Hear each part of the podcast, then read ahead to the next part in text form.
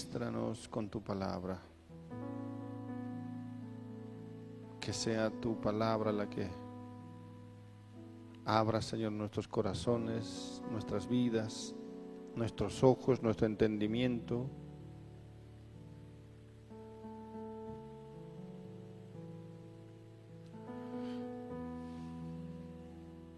Ministranos. Ministranos en el nombre de Jesús. Provoca en este lugar un despertar, Señor. Provoca en este lugar un despertar de tu espíritu. En el nombre de Jesús. Provoca, Dios, ministra en este lugar un despertar en el nombre de Jesús. En el nombre de Jesús. Sí, Señor.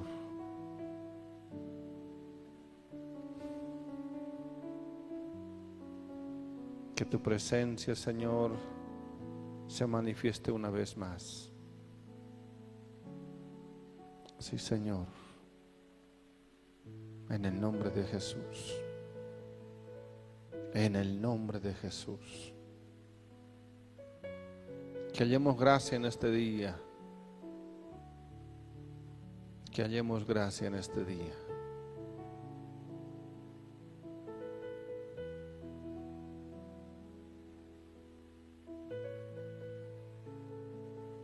En el nombre de Jesús. Aleluya. Aleluya.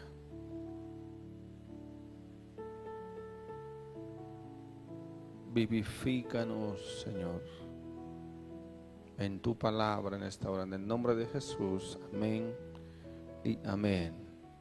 Tomemos asiento, por favor. Quiero ir con ustedes a 1 Samuel, capítulo 28, versículo 3.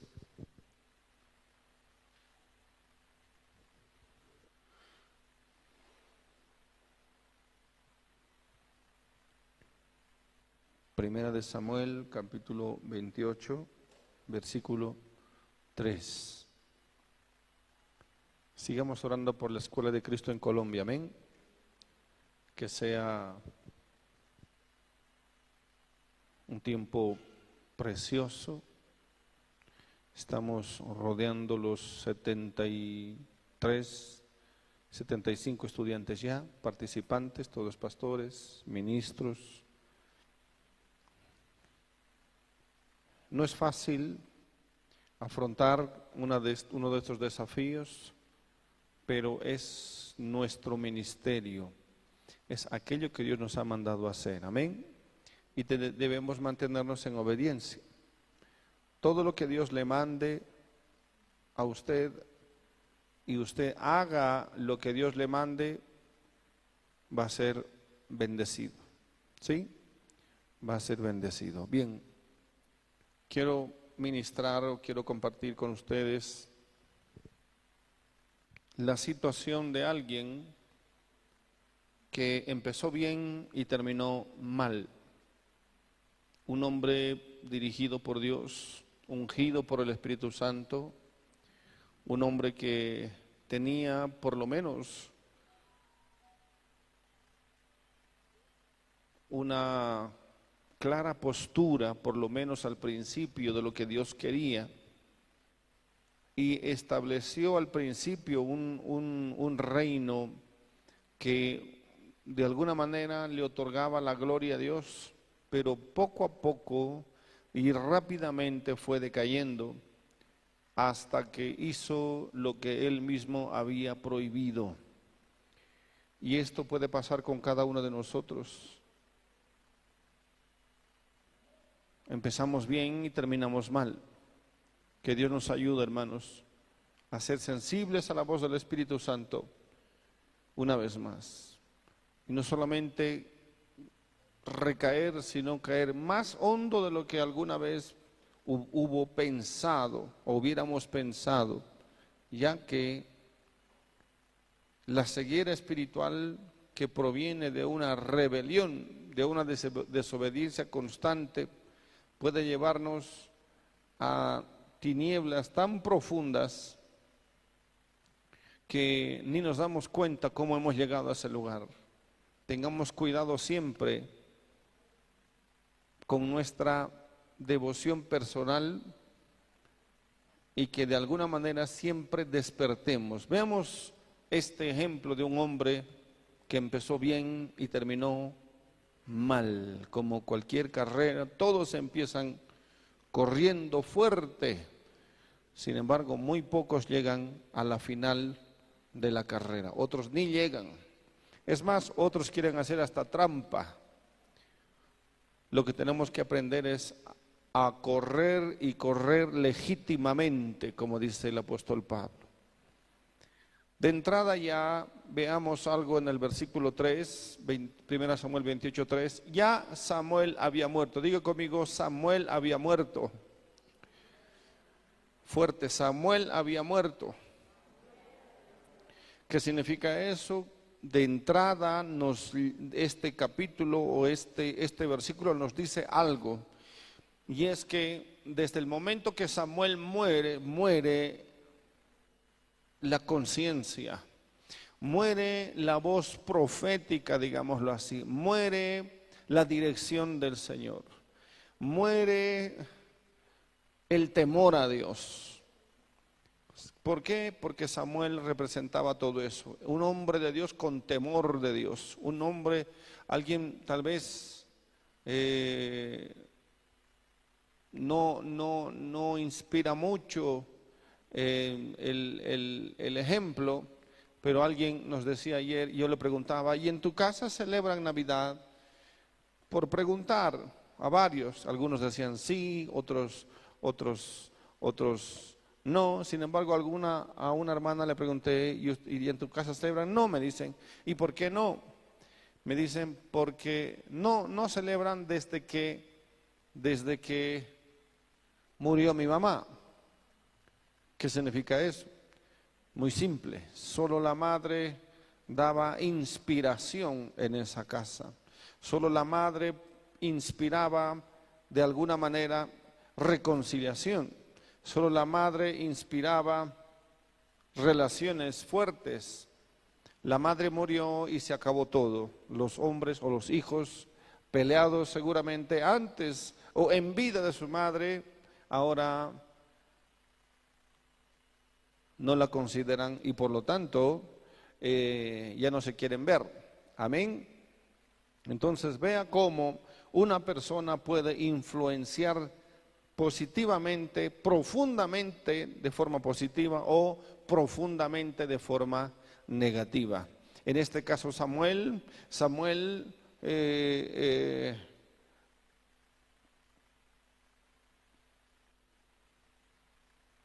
inspiraba tal presencia, tal consagración, tal palabra, inspiraba un temor santo y reverente a Dios, solo la presencia de Samuel un profeta de Dios verdadero, un hombre de Dios genuino, un hombre de Dios que inspiraba temor y reverencia a Dios mismo. Muere Samuel y con él muere todo el temor, muere la obediencia a Dios. Con, Samuel muere toda sensibilidad. Así que por eso es que necesitamos entender este principio aquí. Amén. Por eso Dios o el Espíritu Santo coloca desde el principio este, e, e, este versículo que nos debe llamar a la reflexión porque dice claramente, y Samuel había que muerto. Y si bien todo Israel lo había lamentado y le habían sepultado en Ramá, su ciudad, eso era eh, eh, simplemente una despedida. Sin embargo, Ahí muestra otro detalle que es importante a continuación. Dice, y Saúl había arrojado de la tierra a los encantadores y... ¿Y qué más dice? Y adivinos. Saúl había. Por lo tanto, si algo había hecho bien Saúl, en, todo caso, cuando Samuel estaba vivo, era esto, arrojar de la tierra a los encantadores y, y adivinos. Entonces,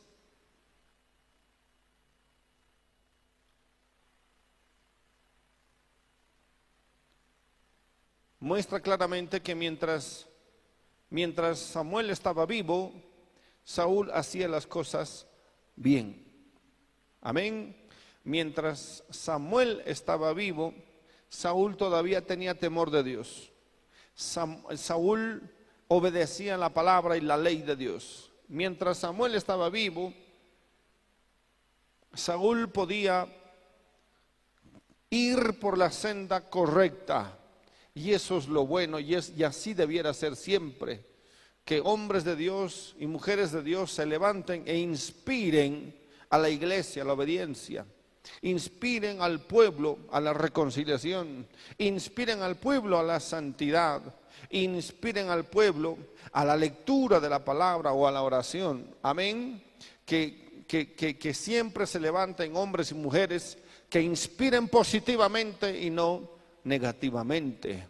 De hecho, usted es una inspiración en su casa y en su hogar.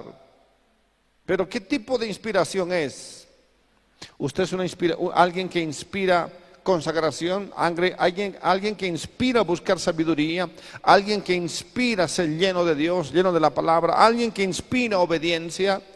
¿Qué tipo de influencia o qué tipo de inspiración produce usted alrededor de usted? ¿Se ha hecho esa pregunta? Debía hacerse esa pregunta. Debía, debíamos hacernos esta pregunta, realmente, ¿cuánto, ¿cuánto inspiramos de Dios a los que nos rodean? ¿Cuántos están entendiendo? Amén. Sí, debíamos esforzarnos más entonces. Es una pregunta muy difícil, es una pregunta que no, no, que cuesta mucho y debiéramos de alguna manera saber. Pero Qué bueno es escuchar de vez en cuando lo que la gente piensa de nosotros. ¿Qué piensa la gente de ti? ¿Cuál es la inspiración acerca de ti y las cosas de Dios o lo celestial? ¿Se ha hecho alguna vez esa pregunta?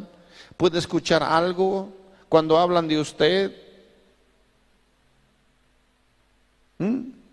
Sería bueno, ¿cierto? Amén que cuando estaba vivo Samuel, Saúl era obediente. ¿Cuántos dicen amén? Cuando estaba vivo Samuel, Saúl obedecía la ley. Cuando estaba vivo Samuel, Saúl era valiente, era el rey de Israel, era un hombre de Dios. De hecho, era tan valiente que, que antes, cuando vivía Saúl o Samuel, Saúl era tan valiente que se podía enfrentar a cualquier enemigo, se podía enfrentar a cualquier ejército. Tan tremendo era que los enemigos huían delante de la presencia de Saúl. Pero vean cómo en estos cortos versículos vamos a ver cambios tan radicales. Veamos el versículo 4 Se juntaron pues los filisteos y vinieron y acamparon en Sunem y Saúl juntó a todo Israel y acampó o acamparon en Gilboa. Y cuando vio Saúl el campamento de los filisteos, tuvo miedo y se turbó su corazón en gran manera hasta aquí. Qué interesante que otra vez volviendo a la, a la vida de Saúl, un hombre determinado, un hombre convencido de que servir a Dios en su vida era lo mejor, de que lo mejor que le pasó en la vida era conocer a Dios, de que habiéndose determinado cuando era joven, decidió hacer de Dios su Dios.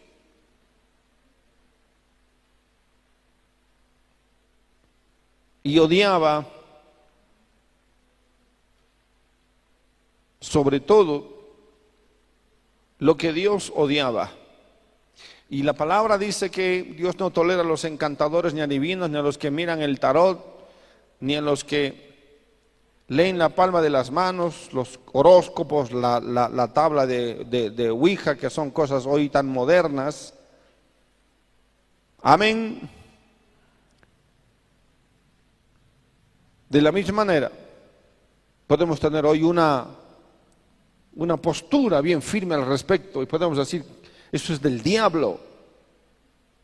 Hacer esas prácticas, y de hecho se, se empieza desde el colegio, con juegos ocultos, y, y que tu- tuvimos en un momento una situación difícil, en un momento, y, y muchas veces hay un, un- hay un despertar por lo oculto en los jóvenes, en los niños, y hoy en, toda, en todo tipo de gente, un despertar por lo oculto. Y uno puede decir, qué barbaridad, ¿cómo pueden los cristianos, por ejemplo, ver el horóscopo? ¿Sabían que los cristianos ven el horóscopo? Es increíble. Eh, ven algún tipo de, de- de- suerte, a ver cómo les va. Acostumbrados simplemente a ver de qué manera les va a ir bien o les va a ir mal. Sin embargo, nunca en el horóscopo te dice que te va a ir mal, ¿no? Siempre te va a ir bien. Un engaño del diablo. Y entonces, según Levítico 19:31, por ejemplo, solo para leer, ¿qué dice? ¿Cómo es que Saúl era tan apegado a la ley? No os volváis, dice los encantadores, ni los adivinos, ni los consultéis, o no los consultéis, contaminándoos con ellos. Yo Jehová vuestro Dios. Y así podemos leer en muchos lugares que Dios está en contra de estas prácticas ocultas. Y entonces la iglesia no debe participar de eso. No tengo ni que decirlo. De hecho, no las ni las menciono, se supone que debe ser así, pero la iglesia hoy está tan perdida que cree que puede buscar para sus traumas al psicólogo para ver qué le puede recetar. Dios mío, la iglesia hoy está tan involucrada en cosas que no tienen que ver con Dios. Amén. Que sabe el psicólogo del alma humana, puede saber o puede tener alguna idea, pero los cristianos debieran saber sobre todas las cosas que el Señor que nos conoce perfectamente tiene toda la respuesta. Y solo debemos buscar a Dios. Amén. Él tiene la respuesta. Y debemos fortalecernos en el Señor y en el poder de su fuerza. De una vez por todas. No tengo ni que decirlo, pero hay que mencionarlo porque hay tanta gente que cree en este tipo de influencias modernas que son prácticas espiritistas. Son peligrosas conexiones con lo demoníaco. Así que la palabra dice claramente que, y todo esto tiene relación, mis hermanos, vean, vean, escuchen bien aquí, pongan atención en la palabra. Todo esto tiene relación. Se juntaron pueblos filisteos y vinieron y acamparon en Sunem.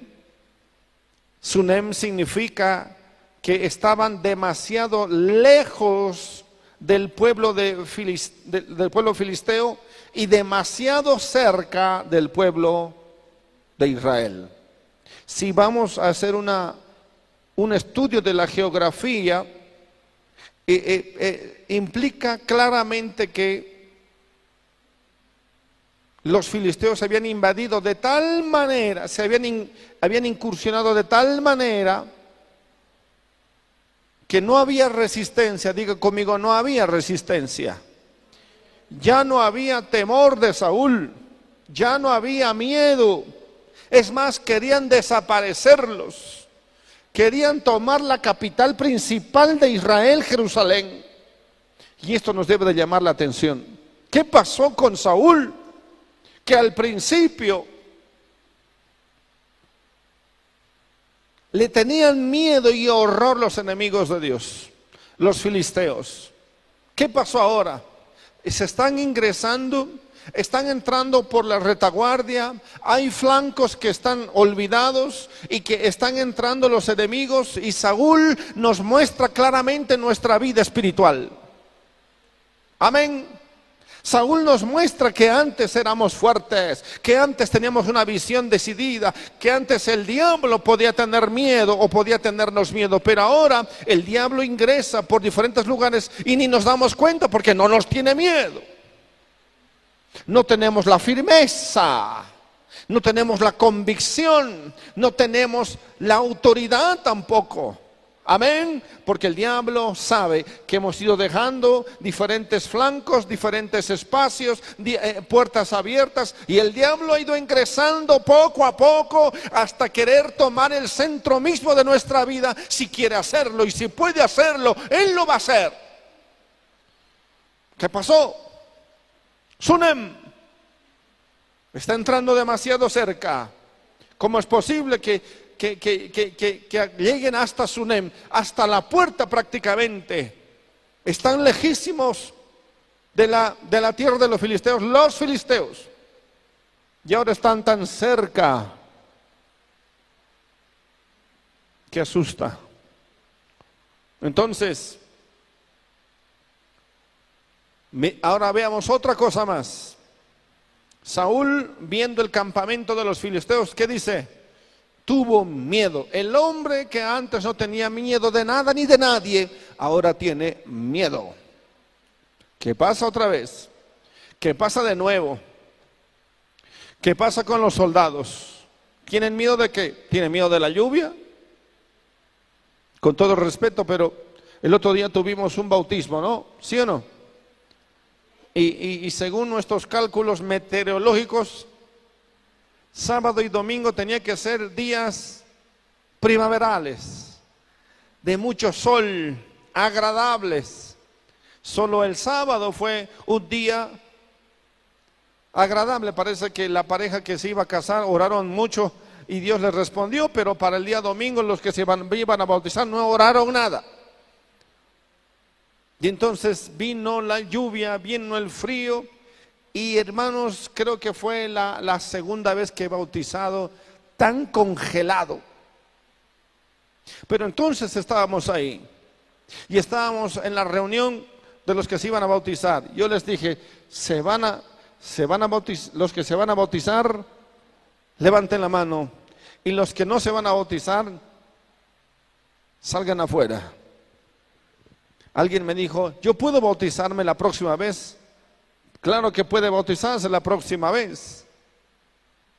Nadie le va a obligar, porque esto es solamente para valientes. Amén. Y entonces de verdad que era para valientes.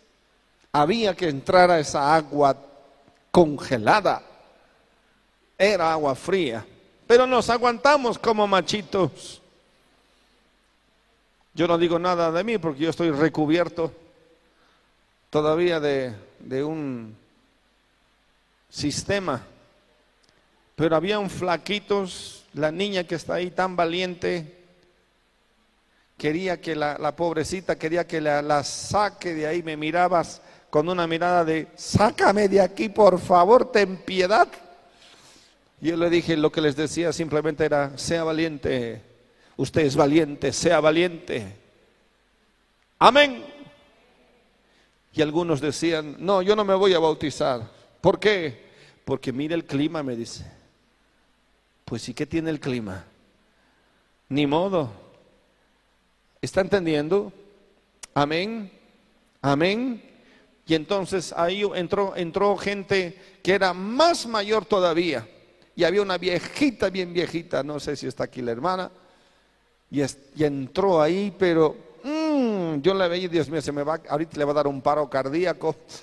Señor mío, ten piedad, pero fue valiente. Eso quiere decir determinación. Cuando dicen amén. Pero ¿qué pasó con los otros que no quisieron bautizarse? ¿Dónde fue su determinación? Y ese es el problema. Cuando, cuando, cuando empezamos a ver las circunstancias. Cuando, cuando, al principio no teníamos miedo de nada, ahora tenemos miedo de todo. Nos afecta el calor, nos afecta el frío, nos afecta la lluvia, nos afecta la situación económica. Todo empieza a afectarnos y entonces ya no somos valientes como antes. Ahora Saúl ya no, ya, ya, ya no, ya no, ya no le tienen miedo a él. Ahora él es el que tiene miedo de los enemigos. ¿Qué está pasando? Le tenemos miedo a la oración, le tenemos miedo a levantarnos temprano, le tenemos miedo al ayuno, le tenemos miedo a, que la iglesia sea más lejos, le tenemos miedo a todo que está pasando, que está sucediendo. Antes éramos valientes, ahora somos cobardes. Y entonces ahí tenemos a Saúl. Amén. Un hombre que era valiente. Era valiente, se enfrentaba a medio mundo y nadie le podía hacer frente. ¿Dónde se fue nuestra valentía? Nuestra valentía de no poder corregir a nuestros hijos cuando hacen algo malo, nuestra valentía de no poder exigir a nuestros hijos cuando, cuando deben buscar al Señor, cuando deben acercarse a Dios, nuestra, nuestro, perdón, nuestra, nuestra cobardía más bien, de no presionar, de no forzar, de no, de no, de no eh, eh, eh, empujar demasiado de tal manera que no, no, no nos hagan caras. Hmm. ¿Dónde está esa valentía? ¿Dónde está esa valentía? Se ha ido apagando poco a poco, se ha ido desvaneciendo poco a poco y ahora, y ahora eh, eh, tenemos miedo. Tenemos miedo de que nos digan algo, tenemos miedo de que nos enfrenten. Amén. Poco a poco hemos ido perdiendo la valentía. Debemos volver a recuperar esa valentía. ¿Cuántos dicen amén? ¿Cuántos quieren recuperar su valentía? No dejes que el diablo empiece a temorizarte. Es Él quien tiene miedo de ti. Es Él quien tiene miedo de la iglesia. Es Él quien tiene miedo de Dios porque Dios está con nosotros. Y si no es así, entonces el diablo lo sabe muy bien. El diablo sabe perfectamente quién ya no está demasiado tiempo con Dios o, o Dios ya no está demasiado con alguien. Y podemos decir, Dios está siempre conmigo. Bueno, demuéstrelo entonces. Amén. Poco a poco empezamos a bajar la guardia. Y entonces, no solamente que Saúl tuvo miedo, sino que se turbó su corazón en gran manera. Miren, miren miremos 1 Samuel 11, 6. Primera Samuel 11, 6. Veamos y recordemos a ese hombre llamado Saúl. Al oír estas palabras, el Espíritu de Dios vino sobre quién? Sobre Saúl. El Espíritu de Dios, diga el Espíritu de Dios, cuando viene el Espíritu de Dios, yo soy valiente.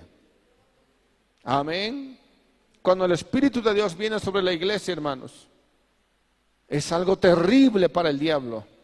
Cuando el Espíritu Santo está obrando en nuestras vidas, el diablo huye, tiene temor.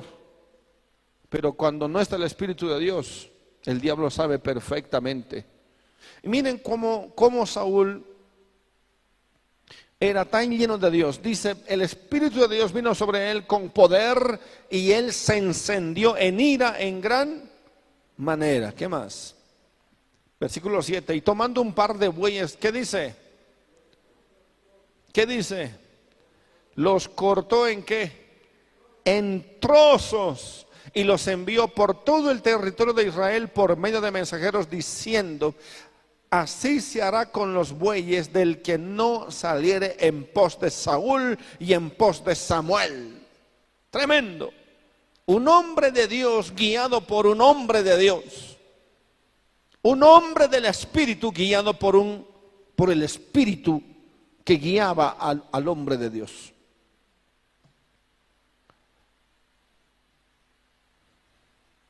Así se harán los bueyes, dice de los que no quieran salir en pos de mí y en pos de Samuel.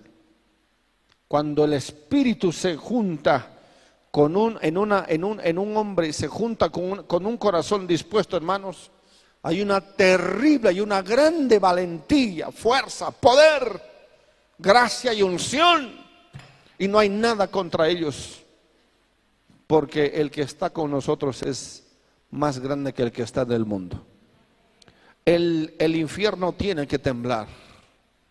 ¿Cuántos dicen amén? Un hombre lleno de Dios hace, uno solo hace temblar al, infierno entero. ¿Cuántos más? Dos. Dos. Solo dos. Comandando a todo Israel. Miren.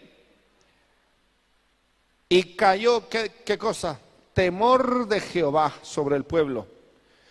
Y salieron como un solo hombre. Cuando hay un hombre ungido, hermanos, el temor de Dios cae sobre la gente. Y la gente hace lo que tiene que hacer. ¿Cuántos dicen amén? ¿Qué más? Versículo 8. Y los contó en Besegui y fueron los hijos de Israel trescientos mil y treinta mil los hombres de Judá. Y respondieron a los mensajeros que habían venido, así diréis a los de Jabes de Galad, mañana al calentar el sol seréis librados. Y vinieron los mensajeros y lo anunciaron a los del Jabes, los cuales se alegraron. Y los de Jabes dijeron a los enemigos, mañana saldremos a vosotros para que hagáis con nosotros todo lo que bien os pareciere. Aconteció que al día siguiente dispuso Saúl al pueblo en tres compañías y entraron en medio del campamento a la vigilia de la mañana e hirieron a los amonitas hasta que el día calentó y los que quedaron fueron dispersos de tal manera que no quedaron dos de ellos juntos. Así era Saúl. Amén. Así era Saúl y Samuel. Un hombre, un profeta de Dios y un hombre dirigido por el Espíritu de Dios. Qué tremendo es cuando eso sucede, cuando eso pasa. Algo sucede, algo tremendo espiritualmente sucede. Y entonces, podemos decir simplemente, así era Saúl. Vean lo que dice, volvemos otra vez a 1 Samuel capítulo 28. Lamentablemente, de, en este momento ese Saúl ya no es el mismo. Ese Saúl había quedado en el pasado. Ese Saúl había avanzado bastante, pero había avanzado sin Dios. Porque Samuel había muerto y ya no tenía quien lo refuerce, ya no tenía quien lo reprenda, lo exhorte, ya no tenía quien lo encamine, quien, y de hecho ya, él, es más, en, en vida misma el profeta Samuel ya no podía con Saúl, ya no podía reprenderlo, era un hombre desobediente. Y entonces Saúl, Saúl ahora está en problemas, diga, Saúl en problemas. Cada vez que nos alejamos de Dios, empezamos a tener problemas. Cada vez. Por eso al principio somos valientes, después empezamos a ser cobardes. Y cuando somos cobardes, obviamente, la primera característica es la cobardía, el miedo. Amén. Miren lo que dice este versículo. Ya Samuel, eh, versículo 6, ¿no? Y consultó Saúl a Jehová, pero Jehová qué? Diga conmigo, Jehová no le respondió. Ni por sueños, ni por Urim, ni por profeta. ¿Qué significa eso? Significa que muerto Samuel, ¿habían otros profetas o no? ¿Qué dice usted? ¿Habían otros profetas? Sí, habían, pero no eran profetas de Dios. Qué interesante que esa, por eso no, no es que no había, además está en plural.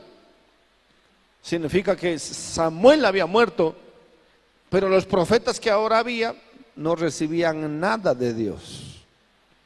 ¿Qué le parece?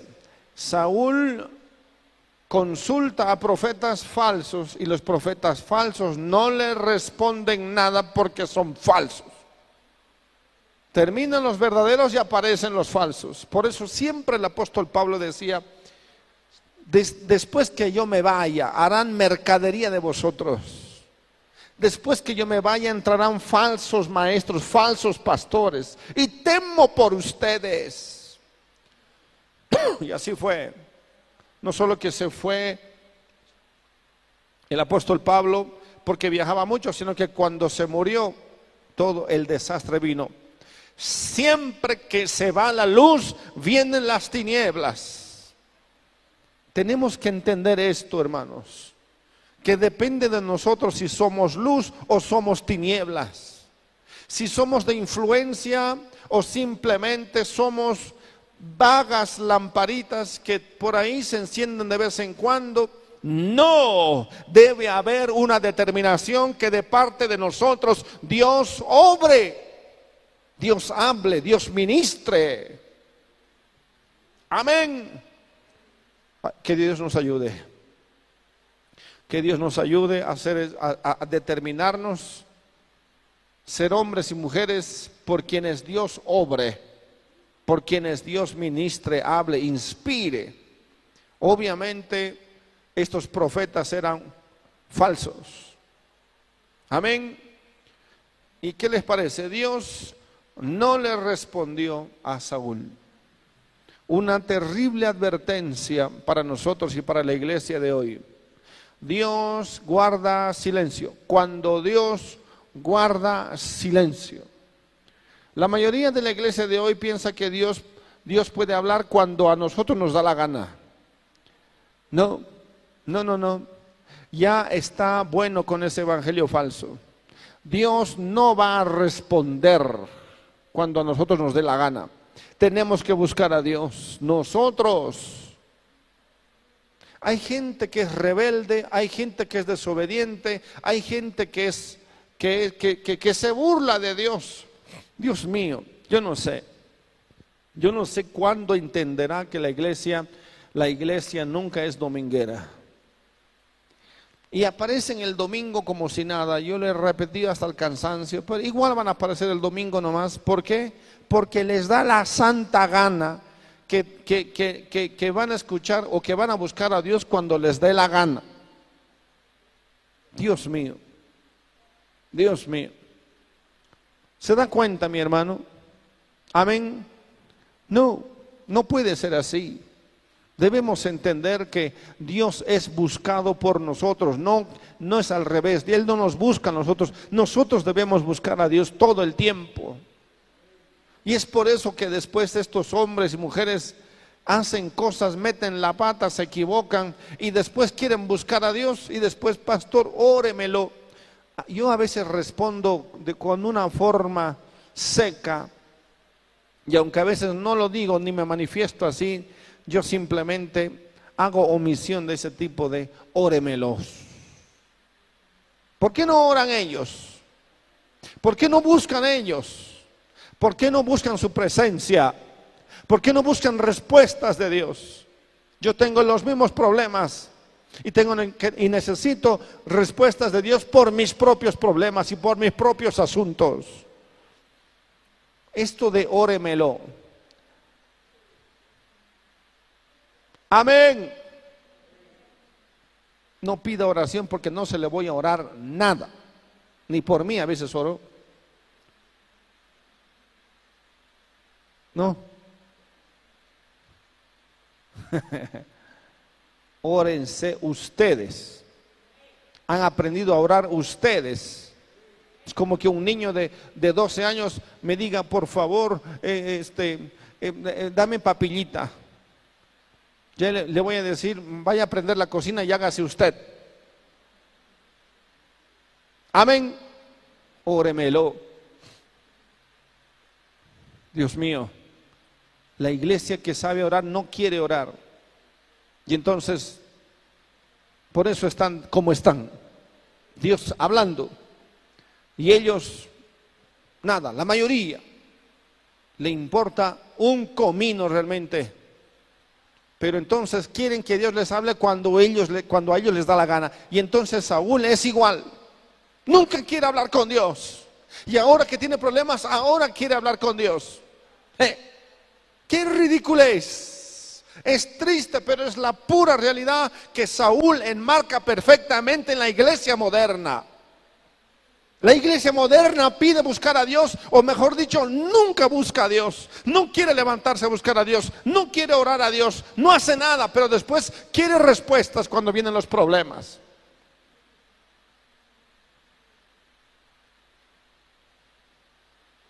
Alguien me dijo el otro día, pastor, mi marido me pega. ¿Y? A ti no te he visto en tres años en la iglesia, tres años. Pero entonces quieren vivir como les da la gana, como Saúl, y después quieren que Jehová, y quieren consultar a Jehová, y Jehová no va a responder. ¿Cuántos dicen amén? Jehová no va a responder, ¿por qué? Porque eso dice su palabra. Punto. Eso dice su palabra. Jehová nos responde, no, no con aquellos que son irreverentes, con aquellos que son indiferentes, con aquellos que se hacen la burla de Dios. No les va a responder. ¿Cuánto dicen amén? Un poco de agua y listo. Un poco de frío y listo. Eh, eh, eh, pero eso sí, eso sí, ¿no? Hay que comprar choclo para mañana, hay que comprar chancho y está todo bien mientras todo tenga su orden. Amén. Nosotros festejamos el pasado domingo y tiramos la casa por la ventana, ¿sí o no? Aunque cuando me sirvieron a mí dije, espero que el último reciba este mismo plato. Obviamente que no fue así. Después voy a hablar con los distribuidores. Prefiero que le sirvan a los demás y a mí al último. Amén. Porque todos debían recibir igual. Pero bueno, se entiende porque era nuestra fiesta, nuestra primera fiesta, ¿sí o no? Amén. Amén. Y como no pude comer, me guardé la mitad de mis carnecitas y alguien se llevó todas mis carnecitas. Quisiera saber quién es. No, la chile. Alguien se llevó. Eso me comentaron después.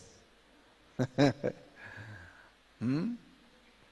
No importa, pero la pasamos excelente y todo tiene su tiempo. Y celebramos Navidad y, ese día eh, fue la despedida del año. No es ni, ni en la próxima semana, no, ese día fue. Amén. Sí, todo tienes, miren, ¿cómo no va a disfrutar ese hombre? Ese hombre no se llevó ninguna carnecita, estoy sospechando.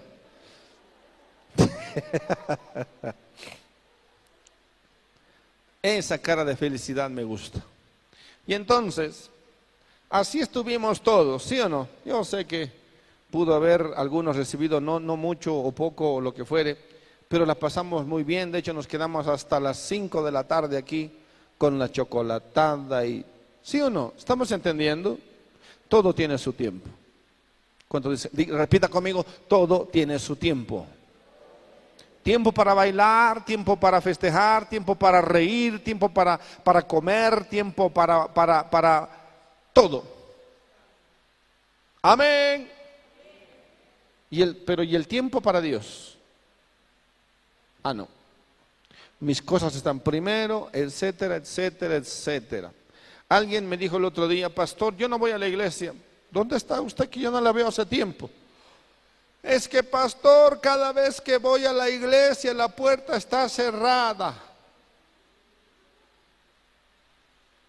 ¿Y por qué estará cerrada la puerta? Ah. ¿Ah? Por mi culpa es.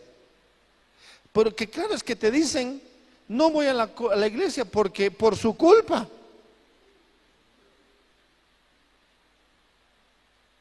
Imagínense que yo le diga la, al policía, cada vez vengo al banco, cada vez vengo al banco y siempre está cerrado. Señora, cerramos a las cuatro, pero es que yo a las cinco tengo tiempo. ¡Qué injusticia! Discriminación, abuso de poder.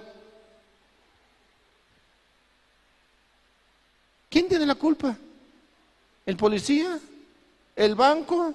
¿El gobierno? ¿El Estado? ¿A quién vamos a echarle la culpa? Y entonces, ¿qué me están insinuando varios, varios, varios aquí? Porque no es la primera que me dijo eso. Yo no voy porque ya no toque y toque. Toque todo lo que quiera porque va a seguir cerrado. Yo no la cerré. Eso se cierra automáticamente. Así como se cierra el banco, se cierra automáticamente. Así como se cierra el colegio, se cierra automáticamente. Y así como las puertas, las puertas de las bodas se cerraron y no pudieron entrar las vírgenes insensatas porque estaba cerrada, porque ya no era hora. Y el novio, ¿qué les dice? déjenles entrar nomás, son unas eh, hermanas un poquito atrasadas, son unas ovejas un poquito tontas. ¿Eh? ¿Qué me dice usted? ¿Usted cree que el policía dije, díganle nomás entrar la señora, viene desde tan lejos la pobre, que entre nomás al banco? ¿Así dice el gerente? ¿Ah? ¿Qué dice el novio a las vírgenes insensatas? ¿Qué les dice? Respondiendo de cierto os digo que no os conozco. ¿Por qué? No las conoce porque no estaban listas para esa hora. Esa hora. La puerta se cierra y no abre nadie. ¿Cuántos dicen amén? Así que me hacen sentir mal. Alguien me dijo, yo le dije, a alguien le dije esto, la hermana dice que ya no viene, pero ¿para qué cierras la puerta? Oh, me llegó tanto al corazón. Abriré nomás la puerta hasta las 12 del día, que lleguen a las 12 menos 5. ¿Para qué? ¿Para qué? ¿Por qué no van al cine a la medianoche? cuando ya está terminando la película. No voy a abrir esa puerta, nunca la cerré. ¿Por qué digo esto? ¿Por qué? ¿Por qué digo esto? Porque la puerta siempre estaba abierta hasta que empieza la prédica. En, por lo menos empieza la prédica, la, la palabra de Dios. La pregunta es, ¿yo sí o no? ¿O la puerta se cierra desde las nueve en punto? ¿A qué hora se cierra? Nueve y media. Media hora más de plazo, media hora más de tolerancia. Siempre encuentro cerrada. ¿Qué significa eso? ¿Qué me está tratando de decir? ¿Que abra la puerta? No, no, no, no quiero. No me importa. No me interesa.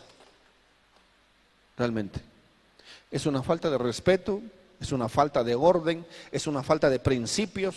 Ese es el problema. Antes estaban primeritos en la puerta ingresando. Es más, venían antes y limpiaban la iglesia. Antes venían y estaban tan, tan lindas, tan lindos. Antes venían y, pastor, eh, este, hoy, hoy, hoy trae, traje a mis vecinas. Pastor, no sé, no siempre es como Saúl. Al principio todo anda bien, pero después, ¿qué pasó? O sea, tenemos derecho. No, no, mis hermanos. ¿Qué pasó? Abrir la puerta después de mediodía o después de que empiece la prédica, no le veo sentido. Si, si debemos alabar a Dios. Y en la alabanza nosotros ministramos al Señor. ¿Qué venimos a dar a la iglesia entonces? Si en la alabanza es cuando nosotros exponemos nuestra alabanza a Dios, decimos cuán grande es Él. Ministramos su espíritu, su corazón al Señor. Le decimos cuánto nos importa, cuánto nos interesa. Lo alabamos y debemos alabarlo. No, no, no nos interesa. Por eso Dios busca samaritanas. Por eso Dios no está, no está en el, en el templo ni en las sinagogas. No está. No está. ¿Saben que Jesús se va 50, algunos dicen que son más de 120 kilómetros para buscar a alguien que, le, que tenga un corazón sincero, para que le adore en espíritu y en verdad. Y los ojos de Dios buscan a tales adoradores que lo adoran en espíritu y en verdad. Y está cansado de esa ritualidad, está cansado de esa gente que se hace en la burla de Dios, que les importa poco adorar a Dios les importa nada adorar a Dios. Llegar temprano, ponerse a orar, por lo menos para que el culto, el culto sea una palabra de Dios, un tiempo de adoración llena del Espíritu. Nada, llegan y, encima se, se roncan, se duermen. Ese tipo de Saúles van a morir. Ese espíritu de Saúl va a terminar muriendo muriendo. Antes eras tú valiente. Antes, era, antes peleabas contra el pecado y la inmundicia. Hoy no. Hoy no. Hoy nos convence cualquier tontería. Cualquier tontería nos, nos, nos intimida y entonces empezamos a flaquear. Lamentablemente ese espíritu de Saúl va a morir, va a terminar muerto va a terminar mal, muy mal, muy mal. Y no nos damos cuenta de eso. ¿Cuántos están entendiendo? Oh Dios, que Dios nos ayude, hermanos. Saúl va a morir y va a terminar haciendo lo que, lo que él prohibía.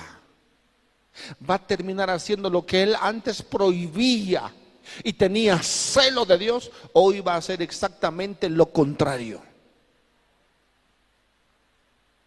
Ya Dios no me responde. Busco la palabra y, y Dios no me habla. ¿Por qué será? Ni en sueños. ¿A cuántos de ustedes le habla en sueños? ¿A cuántos de ustedes nos habla Dios en sueños? ¿Sabe por qué nos habla en sueños? Porque la palabra ya no nos habla. Porque el Espíritu Santo ya no puede usar la palabra para hablarnos directamente, abiertamente. ¿Cuándo es el último día que tú leíste la palabra y te emocionaste tanto que te quebrantaste? ¿Hace cuánto se perdió eso ya? Entonces, como ya no, como leemos por leer y ya no leemos para que Dios nos hable, leemos religiosamente, entonces Dios tiene que hablarnos a través de los sueños. Pero Saúl estaba tan perdido Llegó a un punto que ni, los, ni, ni, por sueños ya, ¿saben por qué? Porque Dios no le da la gana. A Dios no le va a dar la gana ya de hablarnos, ni por sueños, ni si, sino, si, por su Espíritu Santo no puede, a través de la palabra. Bueno, si cada vez nos habla, cada vez nos habla y la gente viene aquí y tácate y toma la palabra y dicen gloria a Dios y al lunes hacen exactamente lo contrario.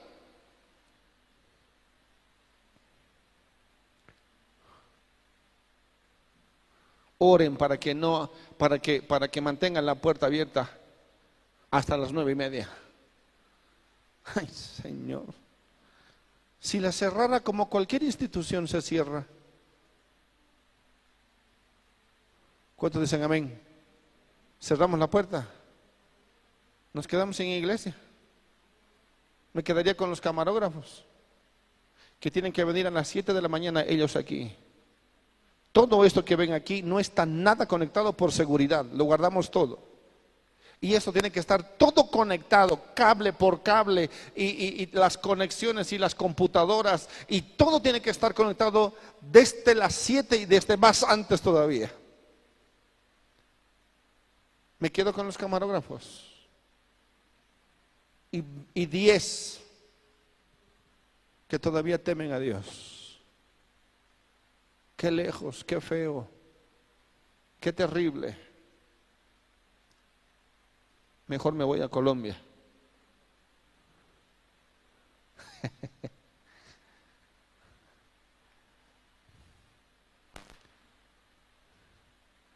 No me digo, no es una amenaza, pero voy a hacer lo que Dios me ha mandado a hacer. Y voy a hacer eso. ¿Estamos entendiendo? No es una despedida. Estoy diciendo que Voy a hacer lo que Dios me ha mandado a hacer, nada más. Y la iglesia aquí, bueno, le, o, le, pido a Dios que no, no haga lluvia, ni frío, ni calor. Dios dirá, es muy buena idea. Pero yo tengo una mejor idea, me dirá el Señor. Mejor, ¿por qué no los mato a todos? Bueno, voy a cambiar por ustedes el clima, la estación, las lluvias, el sol uno, uno, uno de nosotros está mal, muy mal. Que un poco de viento ya, un poco de frío, ay, tan lejos, porque se va tan lejos. Yo no me vive tan lejos, es Dios quien nos ha mandado aquí, ¿o no? Fue mi idea, yo les, yo le estaba buscando al lado de su casa, estaba buscando salones al lado de sus casas por no decir otra cosa. No, Dios nos trajo aquí. Así que no es mi culpa. Peleese con Dios entonces. Estoy yendo a un lugar más cercano. Que Dios te bendiga. Con todo el dolor de mi corazón, que Dios te bendiga. Pero yo voy a estar en la casa de Dios. Yo voy a estar aquí donde Dios me habla. Voy a orar y buscar a Dios. ¿Quién sabe en Colombia? Ya son más de 70 pastores. Usted no sabe. Y le voy a, le voy a, voy a hacer escuchar algunos mensajes, audios. A ver, vea, vea, vea, ponga ese video. Ponga ese video eh, eh, de ese pastor en, en, en Bucaramanga. Me gustaría que ustedes vean el entusiasmo que le ponen las ganas. Pastores, ese, a ver. Miren lo que este hombre anuncia, la escuela de Cristo en Colombia.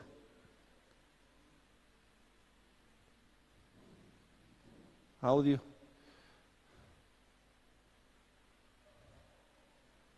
Audio.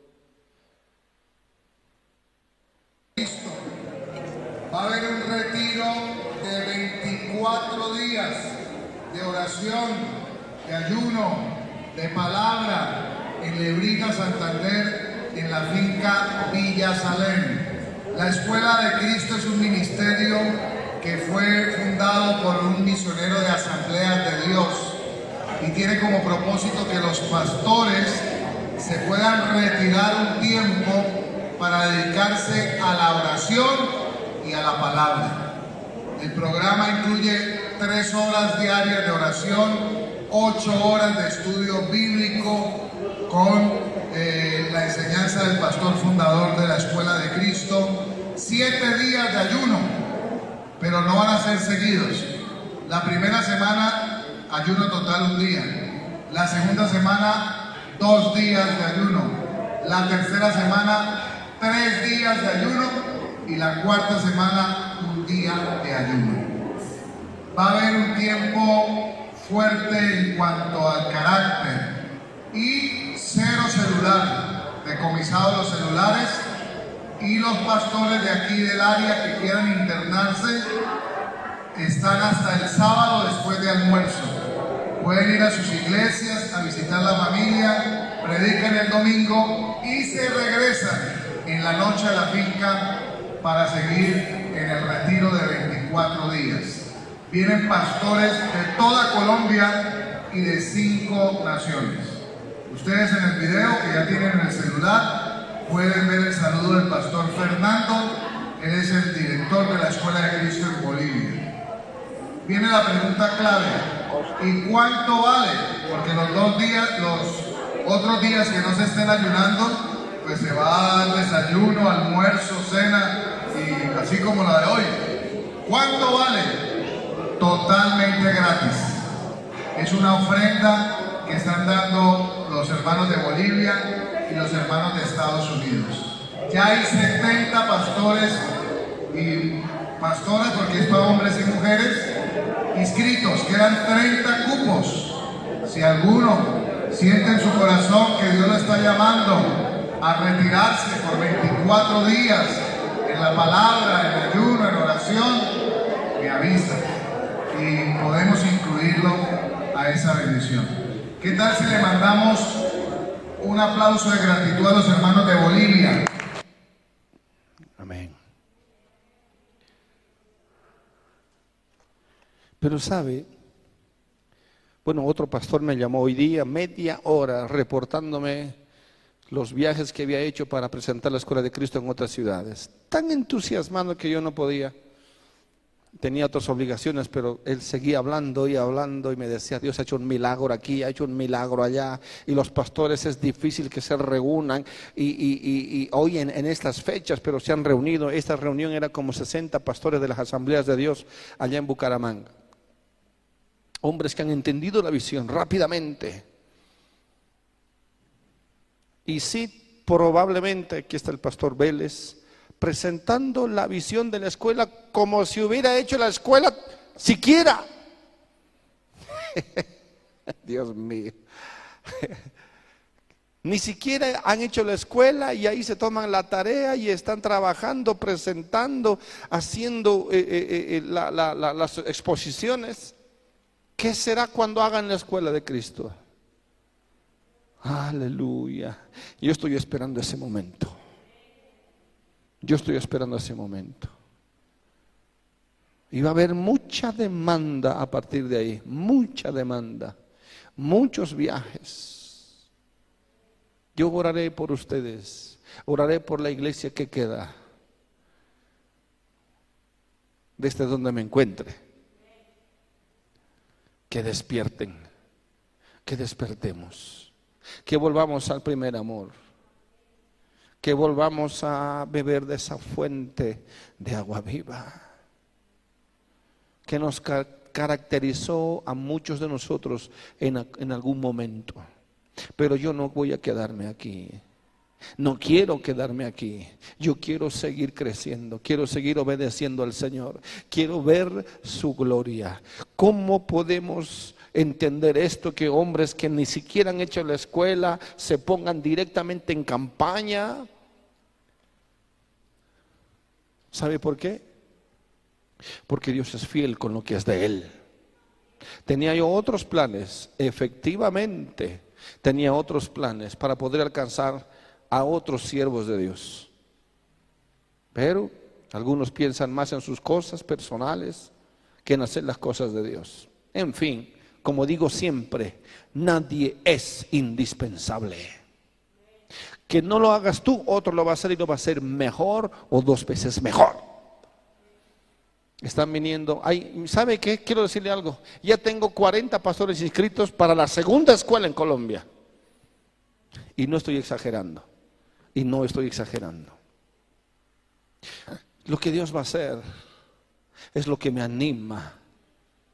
Y cuando yo me meto en esas aguas y Dios me llena de su presencia, de su espíritu, digo, Dios mío, ayúdame y dame fuerzas para seguir corriendo, seguir marchando y no me quede por nada del mundo atascado, parado recordar lo que alguna vez Dios hizo conmigo o con nosotros. No. Yo quiero ver cosas mayores, solo o acompañado. Que Dios nos ayude. Que Dios nos ayude. Que Dios nos dé nuevas fuerzas. Oren por estos hombres de Dios. Oren por estos hombres de Dios. Amén. Tengo tantas expectativas. Y entonces, cuando queremos buscar a Dios, ya no, Dios ya no responde, ni por palabra, o ni por Urín y Tumín, que era una especie de respuesta de Dios, que era casi como una, una, una suerte. Y es increíble que como era una suerte, ¿cómo habrá sido para que el sacerdote que era, según lo que dicen algunos, era como una especie de dados, el Urín y Tumín una especie de dados de, tal manera que en su soberanía Dios al dar los dados o, estos objetos salía la respuesta por sí o por no o lo que sea, como interprete. Pero el, sacerdote entonces tiraba y, y, Saúl decía, ni por el Urim ni el Tumín. ¿Qué, ¿Qué habrá pasado, no? ¿Qué cree que pasaba? Si solo eran tirar unos dados yo creo que el, Saúl decía, por favor, sacerdote, no, haga su trabajo. Y claro, decía, voy a la guerra o no voy a la guerra. Y el sacerdote tiraba los dados y lo que tiraba, los dados se largaban para otro lado. Pues vayan a traer, por favor, los dados. Se me fueron, va a disculpar mi señor Saúl. Vamos a, otra vez vamos a intentar que Dios responda, vamos a la guerra, ¿qué va a pasar? Y ahí va, ahí va, y los soldados salían rajando, disparados, yo qué sé. Y entonces Saúl decía, ni por eso Dios me, me responde. Algo así tuvo que haber pasado. Ni por profetas, ni por sueños. ¿Qué se soñaba Saúl? ¿Mm? Con la caperucita roja. Yo qué sé. Nada de Dios. No hay nada. Y entonces miren lo que hace, versículo 8, 7. Entonces Saúl dijo a sus criados, miren lo impensable, lo, lo, lo ilógico, lo insólito. Dijo a sus criados, buscadme una mujer que tenga que espíritu de adivinación para que yo vaya a ella y por medio de ella pregunte, por medio de ella pregunte. Ya no, hay ni, ya no es por palabra, ya no es por eh, profetas, ya no es por sueños, nada. Vamos a, vamos a usar el, horóscopo. ¿Mm? Vamos a usar, hay hermanos que me han dicho, cristianos que como tenía un problema de, una infección o problemas en su salud, como Dios no sanaba, entonces se fueron al, curandero. ¿A dónde? Al curandero, dice. Dios mío. Ay, Señor. Cristianos. Bueno, dicen, ¿no? Que son cristianos. Y uno dice, no, pero que yo no es que es, cristiano. ¿Y Saúl? Es un espíritu de Saúl. Es un espíritu de Saúl que se manifiesta cuando en los rebeldes desobedientes a Dios no, no tienen temor a Dios y pueden usar cualquier cosa para conseguir sus objetivos. Por eso, óremelo. No, no, no quiero. Órese usted.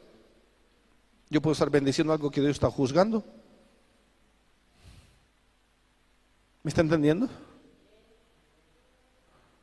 El pastor es así, tan seco es, tan, tan tosco es. Sí. No tiene amor el pastor, ¿no? En esta iglesia. Bien, este es, bien, es, ¿qué cosa es? ¿Qué cosa siempre se cree? Yo no tengo tiempo.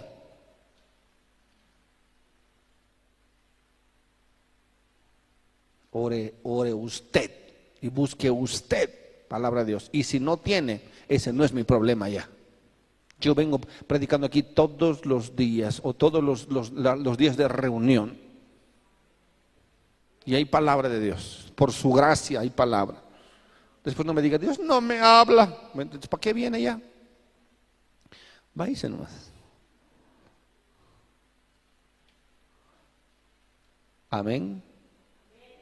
Amén. Ore por mí, ponga la cabeza. Un cocacho le voy a dar, con mi zapato lo voy a dar. Para que lo voy a poner de rodillas. Para que ore de verdad.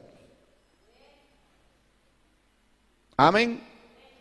Quien sea que fuere en la puerta no es bienvenido.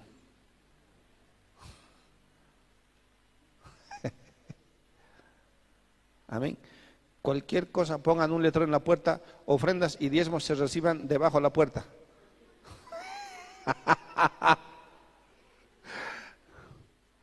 Otro anuncio va a ser, o mejor no, guárdeselo. Vaya a llevar a la, iglesia católica, vaya a entregar al cura, quién sabe, les reciba todo, reciben todo, a cualquier hora, ¿no ve? Qué orgulloso es el pastor. Y entonces van y hacen exactamente lo contrario. Lo que antes ellos condenaban, ahora ellos lo practican. ¿Sí o no? Amén. ¿Cuánto dicen amén? Y ahí está. Y sus criados les respondieron, que hay una mujer en Endor que tiene espíritu de qué? ¿Qué más? Y se disfrazó Saúl. Uy, Dios mío, se disfrazó. ¿De qué se disfraza la iglesia de hoy? De mundanos se disfrazan. Se disfrazan de mundanos. Que Dios tenga piedad de ese tipo de iglesia de Saúl. Amén. Y se fue con dos hombres y vinieron aquella mujer de noche y él dijo, yo te ruego, ¿cómo? ¿Yo te qué? Yo te ruego, Dios mío, ¿a dónde puede llegar un alma sin Dios queriendo buscar el favor de Dios porque sabe en el fondo de su corazón que sin Dios está perdido? Perdido está. siempre estuvo perdido, pero ahora ya es asunto de vida o muerte, ¿no ve? Entonces ahora hay que buscar a Dios como sea, aunque a través del diablo. Claro, un espíritu de adivinación es un espíritu del diablo. Dios mío, ¿estamos entendiendo? Quieren buscar el favor de Dios a través de la desobediencia, de la rebeldía. De noche, no va a ser de día, ¿no? ¿Sí o no? Tiene que ser de noche, pues. Porque para el diablo las cosas funcionan de noche. Amén. No hay luz, solo oscuridad. Y entonces empiezan a, usar las armas del diablo, las mismas armas del diablo, las mismas herramientas del diablo. Y él le dijo, yo te ruego que me adivines por el espíritu de adivinación y me hagas subir a quien yo te dijere. Mm, Dios mío, ¿qué más? Y la mujer le dijo, he aquí tú sabes lo que Saúl ha hecho, cómo ha cortado de la tierra a los evocadores y a los adivinos. La misma bruja le dice a Saúl, le recuerda a Saúl que eso no es bueno. Así no se hace. Ya sabes lo que Saúl ha hecho a todos los adivinos. Se ha cortado. No, no, no, no, no voy a hacer eso. ¿Ha escuchado alguna vez, alguna vez usted, que alguien le ha dicho, ¿y tú no eres cristiano? Mm, mm, no, eh, mm, mi mamá va, pero yo eh, me, obliga. Y... ¿Alguna vez no le han dicho eso? Pero tú no eres, eh, no eres ¿por qué estás aquí en la fiesta con, con, con nosotros? ¿No eres cristiano? este, mm, eh, no. Bueno, tampoco soy fanático, ¿no? Yo voy, voy, pero voy. Eh, espíritu de Saúl, pronto vas a caer. Si sigues jugando. Le avergüenzan hasta los mundanos. Se sabe que los cristianos no debieran hacer eso, ¿sí o no? Se sabe que los cristianos no, no debían responder así, no debían hablar así, no debían, pero los mundanos le recuerdan su estado que no, oye, ¿qué te pasa? O ya bebes otra vez. ¿Ya bebes? No, no, poquito. No saben ni qué responder. No saben ni qué decir. No saben ni cómo enfrentar la situación. ¿Sí o no? Pero ahora ya es parte del mundo. Ahora ya no. Ahora se tiene que disfrazar de mundano. Y le descubre. ¿Sí o no? Clarito. Miren lo que dice ahí. ¿Por qué pues me pones tropiezo a mi vida? Hoy, Dios mío, la bruja estaba por convertirse ya. Y este Saúl va, él mismo le pone el tropiezo. ¿Por qué pones tropiezo a mi vida para hacerme morir? No quiero morir, quiero, por lo menos quiero vivir. Y Saúl, el, ungido de Jehová, ahora trastoca toda la ley y dice, no pasa nada, eh, hazle nomás. Y Dios mío, esa iglesia está por caer. ¿Cuántos dicen amén? ¿Qué más? Entonces Saúl le juró por Jehová, ay Dios mío, por Jehová todavía, te juro por Dios. ¿Qué cosa? que ningún mal te vendrá por... Uy, se da cuenta el nivel de bajeza. Te, por, te, pudo, te juro por Jehová, te juro por Dios que no te va a pasar nada. O sea, Saúl pensaba que estaba por encima de Dios mismo, porque la ley de Dios mismo decía que el que haga esto ha de morir. ¿Quién es él? ¿Quién es Él para asegurar la vida? Aquel que Dios ya ha juzgado con anticipación para que muera, si, si, se dedica a hacer ese tipo de cosas en su vida, si se dedica a hacer esas prácticas, que Dios nos ayude. Pero eh, eh, el espíritu de Saúl no tiene límite. Amén. Un espíritu de hipocresía tal es bajo te obliga a hacer lo que no debes. los peores tropiezos son los ungidos de Jehová cuando son carnales. ¿Sabía eso? ¿Sabía eso? Los ungidos de Jehová al caer son los que más pueden provocar tropiezos terribles, hermano. Que Dios nos ayude. Amén. Ningún mal te vendrá por esto. ¿Por qué dijo eso? Qué arrogancia, qué altivez, qué, qué inmoral, aconsejando todo lo contrario, no solamente de lo que él hacía, sino todo lo contrario de lo que Dios decía ahora. Ahora él es la ley.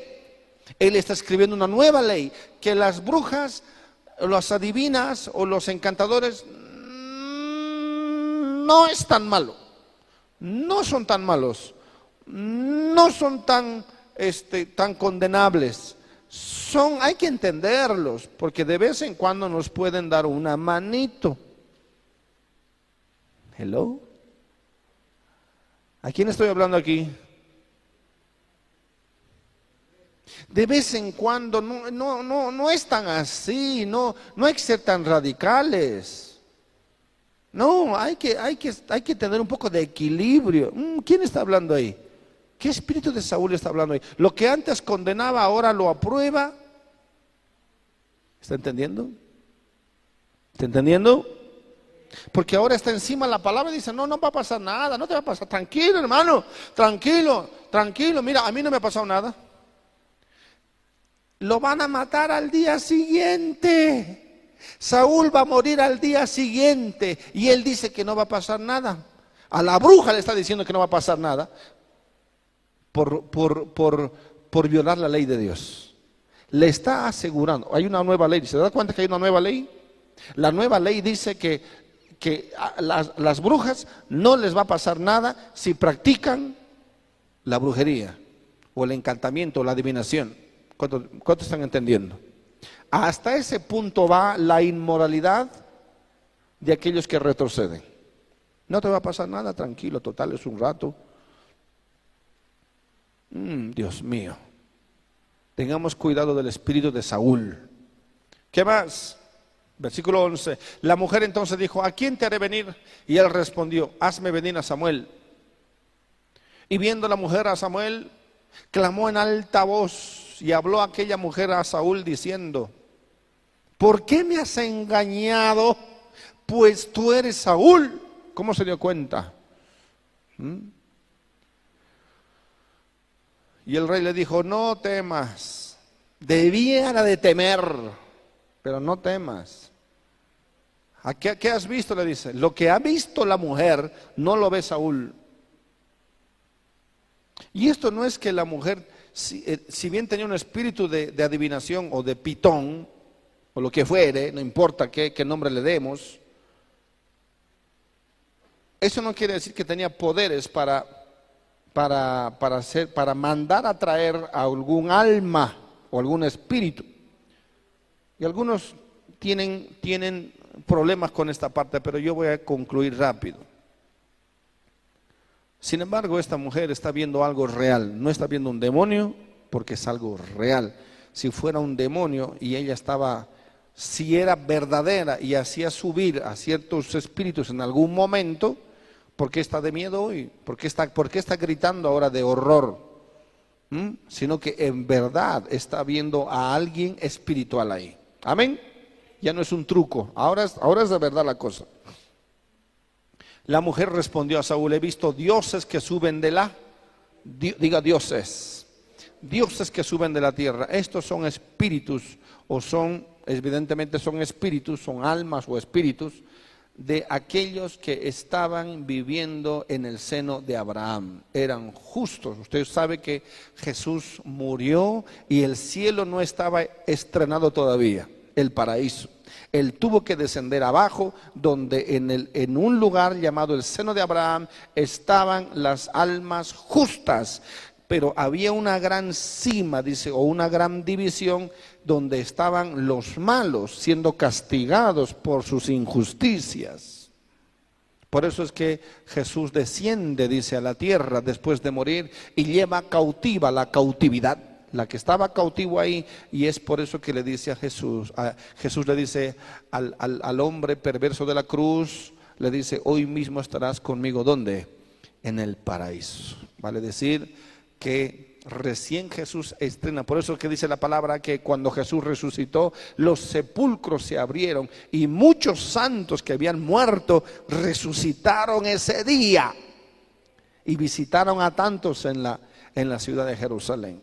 ¿Cómo habrá sido eso de algo increíble? Habrán apareció, y yo que sé, todos los santos, o muchos santos aparecieron cuando Jesús resucitó. Y después, cuando Él se fue a la luz, se los, al cielo se los llevó a todos llevando cautiva la cautividad. Qué tremendo eso. Amén. Entonces cuando, cuando, cuando la, la mujer está, ve, dice, eh, veo, veo, veo dioses subiendo, evidentemente está subiendo Samuel y algunos cuantos más. Amén. ¿Qué más?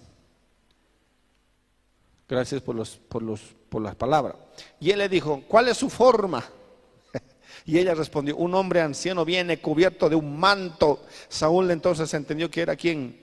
Samuel. Y humillando el rostro a tierra hizo gran reverencia. Y Samuel dijo a Saúl, ¿por qué me has inquietado haciéndome venir? Y Saúl respondió, estoy muy angustiado. Empezó ya a hablar directamente con el espíritu de Samuel, con Samuel mismo, ¿cierto? Y Saúl respondió, estoy muy angustiado, pues los filisteos pelean contra mí. Y Dios, ¿sé qué? ¿Sé qué? Se ha apartado de mí. Terrible. Dios se ha apartado de mí. Y la iglesia hoy predica que puedes vivir de cualquier manera y el Espíritu Santo va a estar ahí contigo para siempre, ¿no? No importa, puedes vivir como el peor pecador y el Espíritu Santo va a estar ahí contigo para siempre, no pasa nada. Eh, Él está contigo toda la vida, este, tienes el cielo asegurado. Uy, Dios mío, que Dios nos ayude. Amén. Amén. Fortalezcámonos en el Señor, hermanos. Busquemos fortalecernos en el Señor fuertemente en oración, en búsqueda, en ayuno, en, en la palabra de Dios, de alguna, de una o de otra manera. Miren, y Dios se ha apartado de mí y no me responde más, ni por medio de profetas, ni por sueños, por esto te he llamado para que me declares lo que tengo que hacer. Increíble. Dios mío, ¿qué más? Entonces Samuel dijo, ¿y para qué me preguntas a mí si Jehová se ha apartado de ti y es tu enemigo? ¡Wow! Ya no solamente que Dios se ha apartado, sino que ahora es enemigo mismo de Saúl. Qué terrible. ¿A qué punto podemos llegar que hasta Dios es nuestro propio enemigo? Esto me hace temblar a mí. Por lo tanto, la, decadencia de un, hombre o de una mujer sin Dios puede llegar a niveles tan profundos, hermano, que ya ni Dios le responde. Dios responde a cualquiera. No, no es verdad. Dios no responde a cualquiera. Dios responde a sus hijos. Porque el que es guiado por el Espíritu de Dios, este es hijo de Dios. Sentencia real y verdadera. Amén. Estamos aquí, ¿por qué estamos aquí? Porque queremos que Dios nos hable. Jehová te ha hecho como dijo por medio de mí, pues Jehová ha quitado el reino de tu mano y lo ha dado a tu compañero David. Como tú no obedeciste a la voz de Jehová ni cumpliste el ardor de su ira contra Amalek, por eso Jehová te ha hecho esto hoy. Y Jehová entregará a Israel también contigo en manos de los filisteos, y mañana estaréis conmigo, tú y tus hijos. Y Jehová entregará también al ejército de Israel en manos de los filisteos. ¿Qué más? Entonces Saúl cayó en tierra cuán grande era, hermanos. Amén. Ese es el fin de Saúl prácticamente, una caída inminente. y tuvo gran temor por las palabras de Samuel y estaba sin fuerzas porque en todo aquel día, aquella noche no habían comido pan. Entonces la mujer vino a Saúl y viéndolo turbado en gran manera le dijo, he aquí que tu sierva ha obedecido a tu voz y he arriesgado mi vida y he oído las palabras que tú me has dicho. Te ruego pues que tú también oigas la voz de tu sierva, pondré yo delante de ti un bocado de pan para que comas, a fin de que cobres fuerzas y sigas tú camino. Vean cómo ahora Saúl tiene que alimentarse de la pitonisa. Increíble, ¿no? Y él rehusó diciendo, no comeré, pero porfieron con él sus siervos juntamente con la mujer, y él les obedeció. Ahora obedece a la mujer. Amén. Ahora la mujer es la, la que la bruja es la que le consuela, la bruja es la que le da dirección, la bruja es la que lo alimenta y finalmente obedece a la bruja. Se levantó pues del suelo y se sentó sobre una cama. Y aquella mujer tenía en su casa un ternero engordado, el cual mató luego y tomó harina y la amasó y coció de ellas panes sin levadura y, y juntos los dos terminaron su rica parrillada. ¿Cuántos dicen amén? Y claro, no, no coció un ternero y, no, y, no, y no comieron. Rico, ¿no? Finalmente. ¿Sí no? Comiendo ya, ahora comen juntos con la, con la adivina. ¿Qué le parece esa, ese colorín colorado? Saúl y la divina comieron, recobraron fuerzas, y el cuento ha terminado. Al día siguiente se cumplió lo que dijo el profeta, tú mañana estarás conmigo. Yo creo que de alguna manera Saúl o Dios tuvo misericordia de Saúl, pero tuvo que juzgarlo. Y si le dice que estaba, iba a estar con él, bueno, probablemente iba a estar en ese lugar, no para, no para, no para eh, eh, eh, premiarlo, sino porque el juicio de Dios iba a ser quitarle la vida. ¿Por qué? Porque le dice tú y tus hijos. ¿Se acuerdan de Jonathan? Un hombre consagrado a Dios, temeroso de Dios. Por culpa de su padre fueron juzgados, pero Dios no lo va a mandar al infierno, ¿no? Sino que iba a estar con su padre desobediente. El juicio o las consecuencias de la desobediencia de alguien tiene grande influencia en la vida de los que los rodean. ¿Cuántos dicen amén? Póngase de pie, por favor.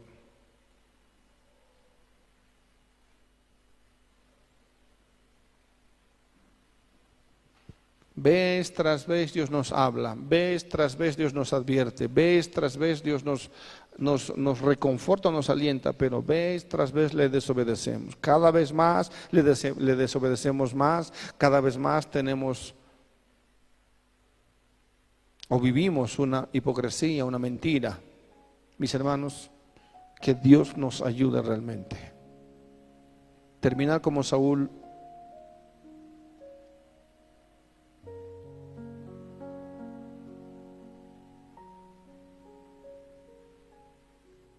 Realmente es triste.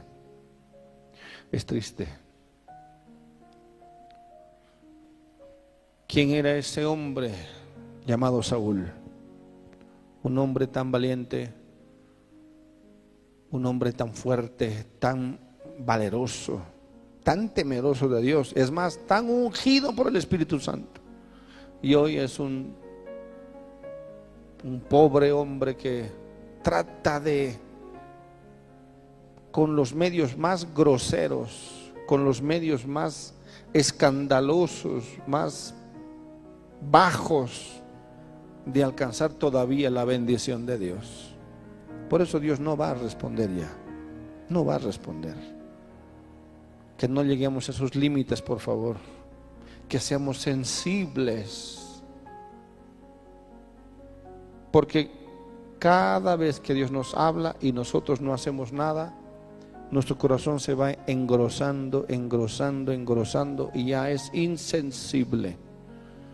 Que el Señor nos ayude, hermanos, a recuperar esa sensibilidad.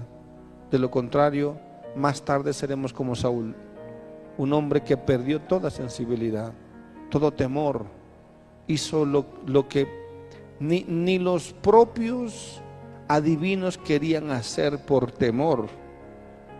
En otras palabras, la iglesia viene a ser tan mundana que el mismo Pablo decía, ni en el mundo se escuchan los pecados que se escuchan en la iglesia.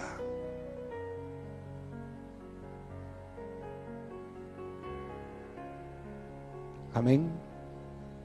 ¿Por qué? Porque el que ha conocido la verdad y se aparta de la verdad, viene a ser presa del enemigo y del diablo para burlarse de Dios mismo para decirle, aquí está tu ungido, qué tremendo era, ahora mira, hace mi voluntad, es más, hace lo peor, porque yo lo incito a eso. Perdidos en su conciencia de Dios,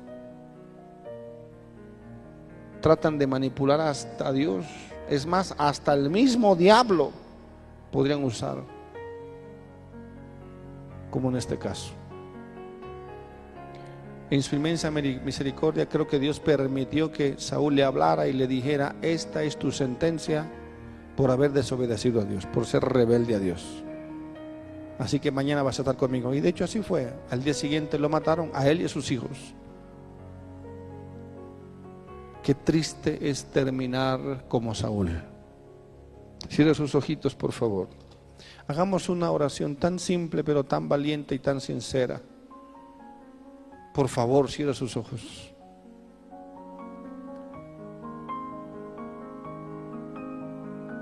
Amado Dios, Dios mío, Padre mío, si nos estamos alejando, si nos estamos entibiando, si nos estamos debilitando, si, si estamos perdiendo la unción, la gracia, si estamos perdiendo la sensibilidad, Dios mío, te rogamos, Padre, por todas las, por lo que más amas, Dios mío, nos vuelvas otra vez a la sensibilidad, nos vuelvas a encender nuevamente, podamos otra vez confiar en ti, clamar a ti, buscarte a ti, Señor, puedas ministrarnos, hablarnos aunque, aunque, aunque no le demos crédito a tu palabra, Dios mío, aún en sueños, Dios mío, todavía, todavía, Padre mío, háblanos eh, que podamos despertar, que podamos despertar rápidamente, que nos puedas despertar para que nosotros podamos volver otra vez a ti, Señor, aunque sean sueños, Padre, pero si aún nos dejas de hablar y tendremos algún consuelo en que nos hables, Dios mío, no nos dejes de hablar nunca. Como, como decía David, Dios mío, no quites de mí tu Santo Espíritu, no quites de mí la sensibilidad, Dios. Yo sé que he pecado, yo sé que me he alejado, yo sé que he caído, pero no quites de mí tu Santo Espíritu. Lo peor que temía eh, David era que se quedara sin la presencia de Dios, pero a Saúl nunca le importó. Saúl seguía adelante, no importa si no sentía la presencia de Dios, no importa si el Espíritu se había alejado de él, no importa si todo estaba en contra. Él quería, él quería salirse con la suya. Él quería mantener su imagen. Él quería, quería todavía seguir encaprichado en su propia vida sin Dios y usar a Dios para sus propósitos personales. Terminando prácticamente, Dios mío, desechado por completo.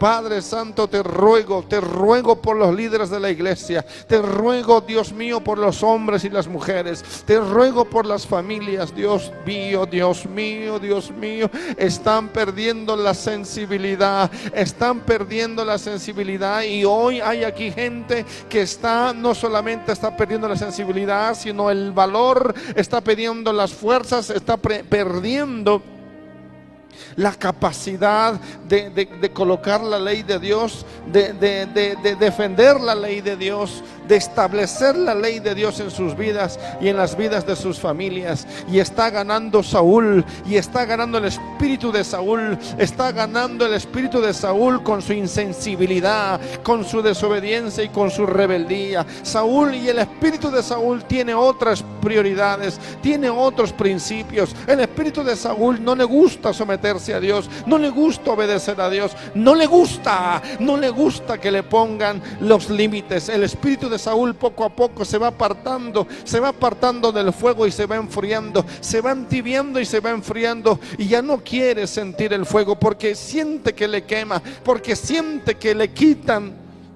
su estilo de vida, su forma. En el nombre de Jesús. En el nombre de Jesús. En el nombre de Jesús te ruego, Dios mío, no perdamos la sensibilidad, no perdamos el temor de Dios, no perdamos, Dios mío, háblanos, ministranos, Dios mío, que tu Espíritu Santo una vez más toque nuestros corazones de los que estamos aquí hoy, de los que están aquí hoy, de los que han venido hoy. Dios, Dios, aunque sea siempre tal vez los que, los que, los que, los que van a llevar esta palabra, los que van a sentir de parte de Dios una carga especial, los que van a ser despertados, Señor, te ruego. Yo sé que son tan pocos y somos tan pocos realmente, pero Dios mío, despierta nuestro espíritu, despierta, Dios mío, tu palabra en nosotros, despiértanos, Dios mío, de alguna manera despiértanos, despiértanos que recobremos la sensibilidad, que no caigamos Dios mío, en errores y en pecados que antes condenábamos. Dios, perdónanos, Padre mío. Perdónanos si estamos aprobando lo que antes condenábamos, lo que antes de lo que antes éramos celosos con tu palabra y tu presencia. Hoy, Dios mío, estamos practicándolo de, de una manera que ni nos damos cuenta. En el nombre de Jesús. En el nombre de Jesús, Dios, ayúdanos. Ayúdanos que tu Santo Espíritu nos avive, que tu Santo Espíritu nos vuelva de nuevo a esa sensibilidad, a buscarte de todo corazón, a buscarte con todas nuestras fuerzas. Sí, Señor, a ser valientes en todas las formas. Ayúdanos, Dios mío. Sí, Dios, que podamos huir del espíritu de Saúl, que podamos huir del espíritu de Saúl, Dios mío, que salga el espíritu de Saúl, ese Saúl corrompido, ese Saúl religioso, ese Saúl desobediente y rebelde, pero que se disfraza de Consagración porque realmente no busca a Dios, no busca ni lo consulta, simplemente trata de buscar algún beneficio, trata de buscar alguna respuesta, trata de buscar algún truco, sabiendo que no tiene ninguna comunión con Dios. Dios mío. Dios mío, Dios mío, ayúdanos, ayúdanos, Padre Santo, despiértanos, afínanos, lávanos con tu palabra, purifícanos, santifícanos por tu Espíritu, Dios, que cada uno vuelva, que cada uno vuelva a su lugar, que cada uno vuelva a la batalla, que cada uno vuelva a sus rodillas, que cada uno vuelva a su lugar secreto, que cada uno vuelva a su habitación, que cada uno, Dios mío, que cada uno, Padre Santo, despierte. Mañana será tarde, mañana ya será difícil. Mañana ya no oirás tú, Señor. Buscar ahora al que puede ser hallado mientras hay tiempo. Mientras hay tiempo, Dios mío. Mientras hay tiempo podamos encontrarte. Mañana ya será difícil. Mañana no responderás. Mañana tu espíritu habrá sido contristado completamente y se habrá ido. Mañana tu Espíritu Santo no será Padre Santo nuestra guía. Dios mío, tu palabra es la misma, Señor. Te rogamos, te pedimos y te rogamos que nos ayudes, nos ayudes a cada uno de nosotros, Señor. Sí, Señor, nos ayudes. Tú siempre tu palabra es más fuerte que lo que nosotros suponemos. Es más fuerte que nuestro espíritu. Tu palabra, Dios mío, es más fuerte que nosotros mismos, Dios. Ayúdanos, Padre mío. Ayúdanos, Padre Santo. Que el espíritu de Samuel se manifieste más bien. Que el espíritu de Samuel permanezca en nosotros. Que el espíritu de Samuel, Dios mío, de temor de Dios, de consagración, de santidad, permanezca en nosotros. Y que salga el espíritu de Saúl. Que salga esa tendencia demoníaca. Que salga ese espíritu de engaño. Sí, Señor, en el nombre de Jesús que, podamos volver a ser legítimos y genuinos, que tengamos el corazón de David, aunque estamos conscientes de nuestros, de nuestros, de nuestras debilidades o aquellas situaciones que sabemos que deben, deben ser fortalecidas, pero que podamos arrepentirnos y que tú tengas misericordia de tu iglesia y que podamos volver otra vez, Dios mío. Sí, Señor, refresca nuestros huesos, como dijo David, refresca, Dios mío. Es verdad que podemos equivocarnos y caer, pero volver a ti, Señor, para tener tu corazón, para tener esa sensibilidad, Dios mío, en el nombre, en el nombre de Jesús, Dios mío, ayúdanos. Ayúdanos, ayúdanos, ayuda a la iglesia, ayuda al ministerio, envía, Santo Dios, envía, levanta hombres y mujeres con un espíritu de, de de David, con el espíritu de Samuel, con hombres de Dios, hombres ungidos, hombres y mujeres que estén ungidos, que busquen, Dios mío, tu presencia, que vuelvan a buscar, que tengan anhelo. Pon hambre de nuevo, Dios, en nuestras vidas. Pon hambre y deseo de, y, y celos de ti otra vez como al principio, Dios. Dios mío, Dios mío, Dios mío, ¿cómo es posible que haya tanto Saúl que aunque Dios les habla, les importa nada? Simplemente hagan lo que quieran hacer en sus vidas. No les importa nada, realmente nada los conmueve.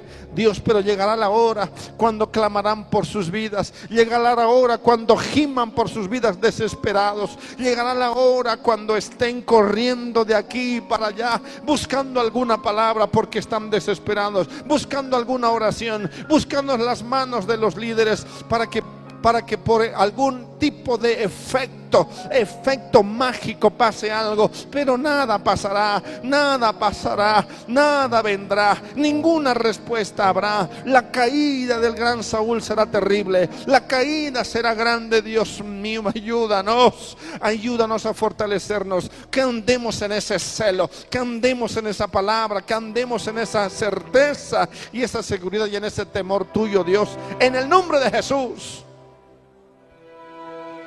En el nombre de Jesús. Dios mío, aviva tu iglesia, aviva tu obra en medio de estos tiempos. Aviva, aviva, aviva, aviva. Dios mío, aviva, aviva, aviva, aviva. Aviva tu obra, aviva tu obra. Santo, santo, santo Dios. Dios mío, abre las puertas de los cielos. Envía aguas Envía tu visión, envía tu, tu, tu presencia. Abre los cielos una vez más, Dios. Abre las, las fuentes de las aguas. De tal manera que todos empecemos a beber y empecemos a fortalecernos en el nombre de Jesús. En el nombre de Jesús. Despeja, Dios, nuestra visión. Sí, Señor. Que podamos arrepentirnos genuinamente. Que podamos arrepentirnos genuinamente. En el nombre de Jesús. En el nombre de Jesús. Ayúdanos. Ayúdanos.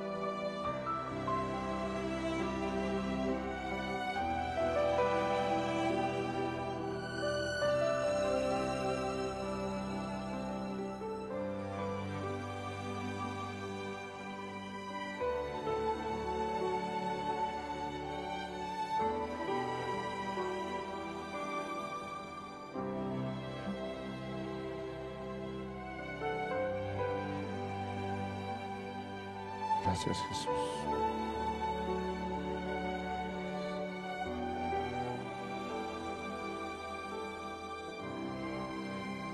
Gracias Jesús.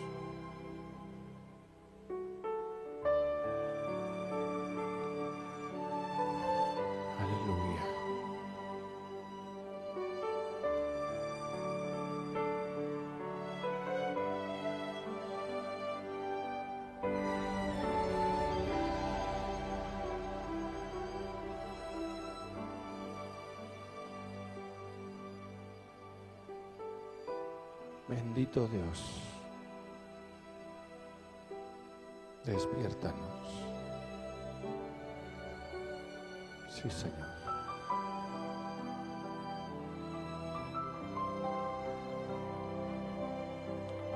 Amén. Y amén.